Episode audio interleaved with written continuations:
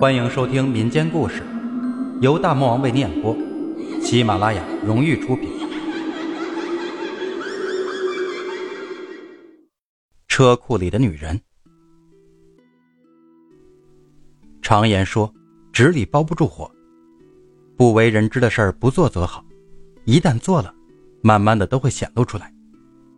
到那时，所有的好运不会再降临到你头上，你要面临的就是赎罪。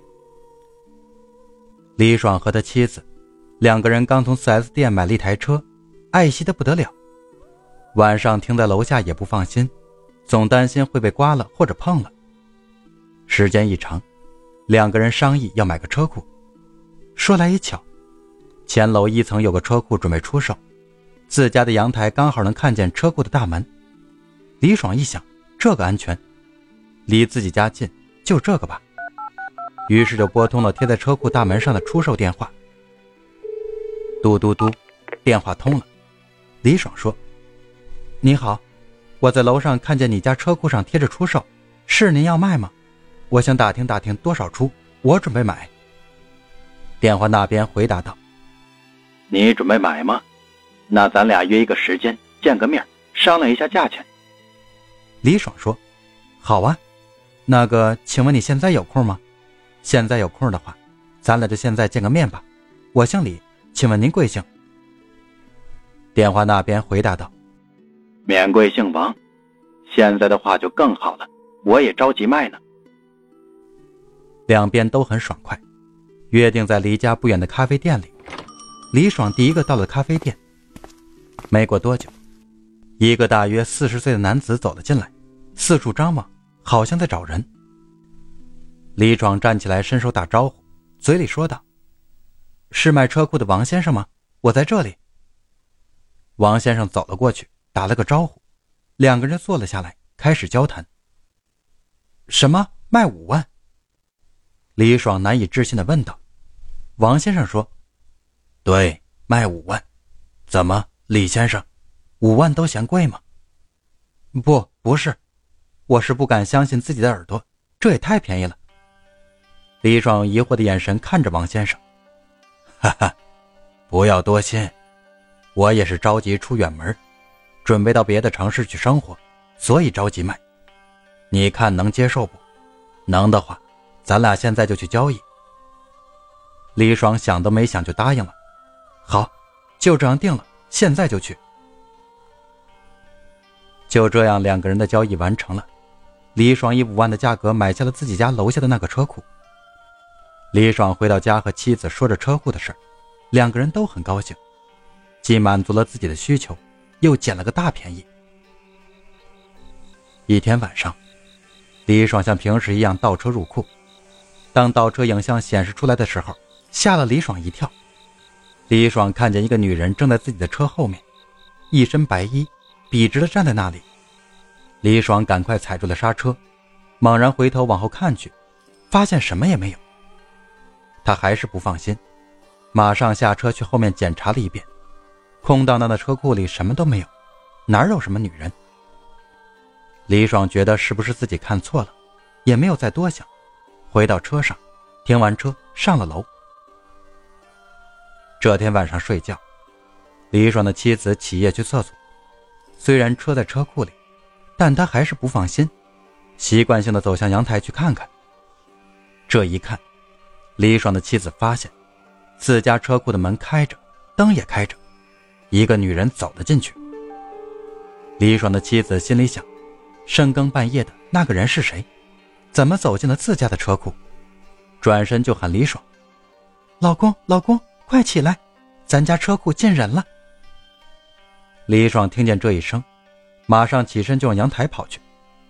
来到阳台，看着车库的门开着，灯亮着。又看了妻子一眼，问：“你确定没看错？”妻子说：“没看错，肯定有个人进去了，还是个女的。”李爽嘴里嘟囔着：“不可能啊！我记得我闭了灯、关了门才上的楼啊。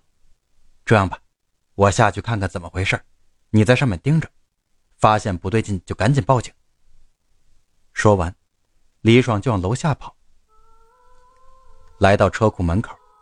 李爽放轻了脚步，走了进去，却发现除了自己的车，多余的什么也没有。李爽走了出来，往自家的阳台摆了摆手，示意妻子什么情况也没有，然后闭了灯，关了门，上楼了。回到屋子里，李爽问妻子：“是不是你看错了？里面哪有什么人？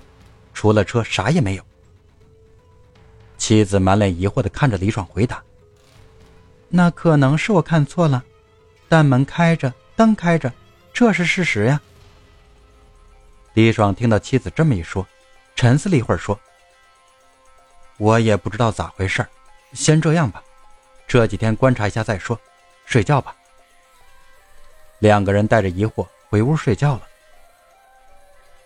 第二天晚上，两个人都没有睡觉，关闭了屋子里所有的灯，蹲在阳台上静静的看着。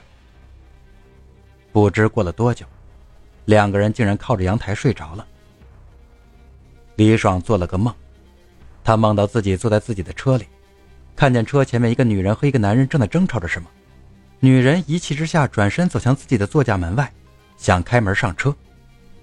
正在这时，他看到那个男人跑了过来，手里不知道什么时候多了一块砖，一瞬间就砸到了女人的头上。